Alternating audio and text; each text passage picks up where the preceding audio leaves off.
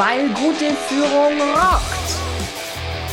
Herzlich willkommen zu meinem Podcast, in dem sich alles um Tipps und Impulse rund um Leadership und Management dreht.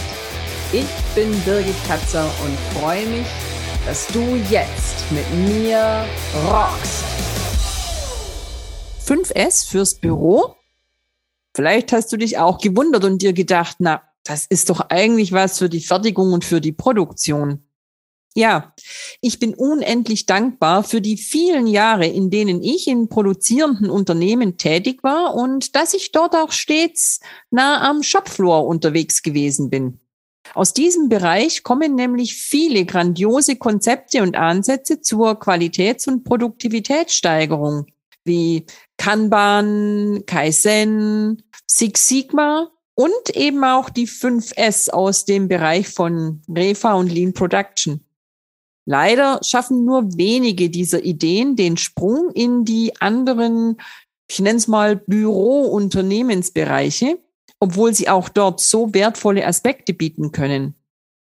Heute möchte ich dir die 5S-Methode vorstellen und ein paar Gedankenansätze liefern, wie sie auch für den Büroalltag in der Verwaltungs-, Vertriebs- und im Managementbereichen gute Dienste leistet. Die 5S kann man ins Deutsche übertragen mit dem ersten S von Sairi in sortiere aus. Alles, was für die Arbeit an diesem Platz nicht benötigt wird, wird aussortiert. Das zweite S, Seiton, das übersetze ich mal mit systematisieren, stelle ordentlich hin. Was tatsächlich gebraucht wird, bekommt einen unter ergonomischen Gesichtspunkten ausgesuchten, definierten und, wenn möglich, gekennzeichneten festen Platz. Das dritte S, sei so, säubere. Jeder reinigt seinen Arbeitsplatz und seine Arbeitsutensilien selbst. Dabei werden Mängel erkannt und man kann sie markieren und stetig abarbeiten. Die Reinigung dient also nicht nur dem Säubern, sondern auch dem Prüfen. Das S Nummer vier, Saiketsu, das übersetze ich mit standardisiere. Das bedeutet die Verwendung von beispielsweise einheitlichen Kennzeichnungen, Beschriftungen und Markierungen am gesamten Arbeitsplatz zu jeder Zeit. Denn Stetiges Aufräumen verhindert, dass neue Gegenstände ungeplanten Zugang zum Arbeitsplatz finden. Und das letzte, das fünfte S, Shizuke, das steht für mich für Selbstdisziplin oder ständige Verbesserung im Sinne auch des Kaizen. Damit Ordnung und Sauberkeit nämlich aufrechterhalten werden, ist Disziplin erforderlich. Ist eine Stellfläche beispielsweise für ein Werkzeug definiert, gehört es auch immer dahin und eben nur dieses Werkzeug.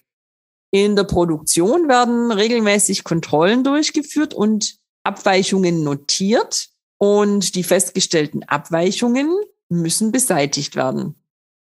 Ja, während man sich das in einer Werkstatt oder in einer Produktion mit Werkzeugen, Anlagen, Maschinen und Produkten oft noch ganz gut vorstellen kann, fragt man sich, welchen Sinn das in einem Büro macht. Und ich sag dir, erstaunlich viel. Starten wir mit dem Sairi, dem Sortieren. Denn Hand aufs Herz, auch unsere Schreibtische, genauso wie unsere Computer, inklusive dem Desktop-Bildschirm, haben schon manchmal so einen Touch von Schlachtfeld und dem Genie, das das Chaos beherrscht. Dazu kommen noch die persönlichen Gegenstände, kleine Memorabilia und Tassen und Gläser, die sich so auf Schreibtischen ansammeln im Laufe eines Tages, einer Woche oder manchmal auch über Monate. Und so wohnlich diese auch einen Arbeitsplatz machen können, so unübersichtlich wird's irgendwann und vor allem belegen diese Dinge oft den Raum, der eigentlich für unsere Arbeit gedacht ist. Und spätestens, wenn du dir mal eine Tasse Kaffee über deine Unterlagen und die Tastatur gekippt hast, weißt du, wovon ich rede. Das Beispiel mit der Kaffeetasse ist auch ein sehr guter Grund für das nächste S, das Systematisieren oder stell alles ordentlich auf einen festen Platz. Wenn deine Kaffeetasse immer auf ihrem festen Platz steht, außerhalb vom direkten Arbeitsbereich, dann ist das, glaube ich, selbsterklärend.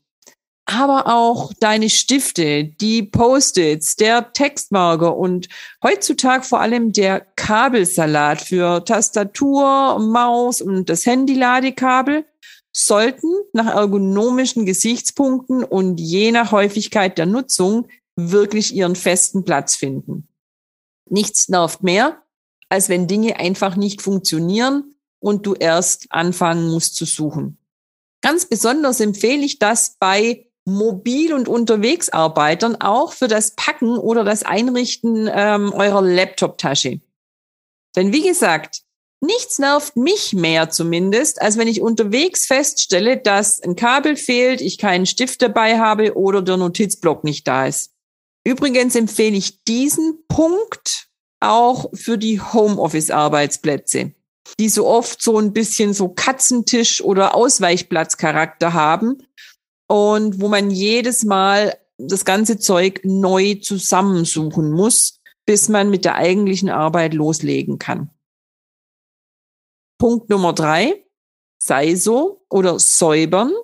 Tja, ich bin, weiß Gott, keine Reinlichkeitsfanatikerin. Aber ich darf mich ja doch etwas häufiger als viele an neuen Arbeitsplätzen einrichten. Und da schaut man natürlich auch mal mit einem anderen Blick in so ein Büro oder auf so einen Schreibtisch, als wenn man das same old Tag für Tag und Jahr für Jahr sieht. Manchmal erstaunt, um nicht zu sagen, erschreckt es mich schon, wenn ich dann mal eine Schreibtischunterlage hochhebe oder auch der Tastatur, der Maus und dem Drucker einen genaueren Blick schenke, welche Spuren die Vornutzer da so hinterlassen haben. Fakt. Meist sind im Büro die Dinge nicht dreckig per se, aber so richtig sauber eben oft auch nicht. Besonders bei den Tastaturen, den Bildschirmen, der Maus und anderen Geräten rund um den Arbeitsplatz darf es schon auch mal ein feuchtes Tuch oder ein klassischer Staubwedel sein, den man auch gerne mal selbst in die Hand nehmen darf. Zwar sind wir bei der Hygiene und Desinfektion in der jüngeren Zeit ja schon sehr viel aufmerksamer geworden, aber auch Staub und Krempel in den versteckten Ecken oder in dieser untersten Schublade vom Schreibtisch, das zehrt von der Energie des Raums und damit auch von unserer Energie. Und da muss man kein Feng Shui-Experte dafür sein. PS an der Stelle, ich erwähne bei diesem Punkt auch gerne noch die saubere Raumluft. Also auch hier bitte immer gut lüften und wer mag, auch einen schönen, bitte nicht zu intensiven Raumduft zum Einsatz bringen. Der nächste Punkt ist Saiketsu, das Standardisieren. Auch hier fragt man sich im Büro, was das denn sein soll. Und ich nenne da immer als sehr griffiges Beispiel gemeinsam genutzte Ordnerstrukturen auf den Systemlaufwerken. Die funktionieren nämlich immer dann am geschmeidigsten, wenn sich alle Nutzer auf ein System einigen und sich dann auch daran halten. Egal, ob es um die Ablageorte, die Dateinamen oder den Umgang mit Änderungen oder Versionen geht. Sag's nochmal. Nichts verschwendet mehr Zeit und Nerven als Suchen. Und da helfen Systeme, die dann natürlich auch eingehalten werden müssen. Das gilt genauso für die beleghafte Ablage oder schlicht die Organisation der verschiedenen Mappen oder Kästchen für Wiedervorlage, laufende Projekte oder was auch immer dich an deinem Arbeitstag so beschäftigt und bewegt. Last but not least, Shizuke, Selbstdisziplin und der Wunsch zur ständigen Verbesserung.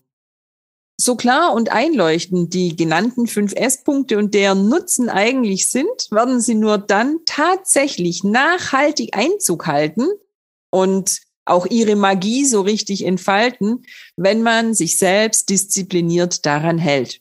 Immer laufend, jeden Tag, konsequent. Natürlich muss ich nicht jeden Tag die Tastatur polieren oder die exakten Positionen für Locher, Stifte und Notizblock auf dem Schreibtisch markieren. Aber den 5S-Grundgedanken sollte ich zum Start und zum Ende des Arbeitstags kurz reflektieren und damit zur Gewohnheit werden lassen. Ich hoffe, dass auch diese Podcast-Folge zumindest den 5S spannend, sinnvoll, spaßig, stark und sternemäßig bei dir angekommen ist. Daher sage ich schon mal Danke für dein Abo und freue mich über eine positive Bewertung. Bis zum nächsten Mal. Deine Birgit Katzer. Schön, dass du dabei warst. Alle Infos und mehr findest du auch in den Show Notes oder in der Podcast-Beschreibung. Ich freue mich drauf, dich auch in der nächsten Folge wieder zu inspirieren, weil gute Führung rockt.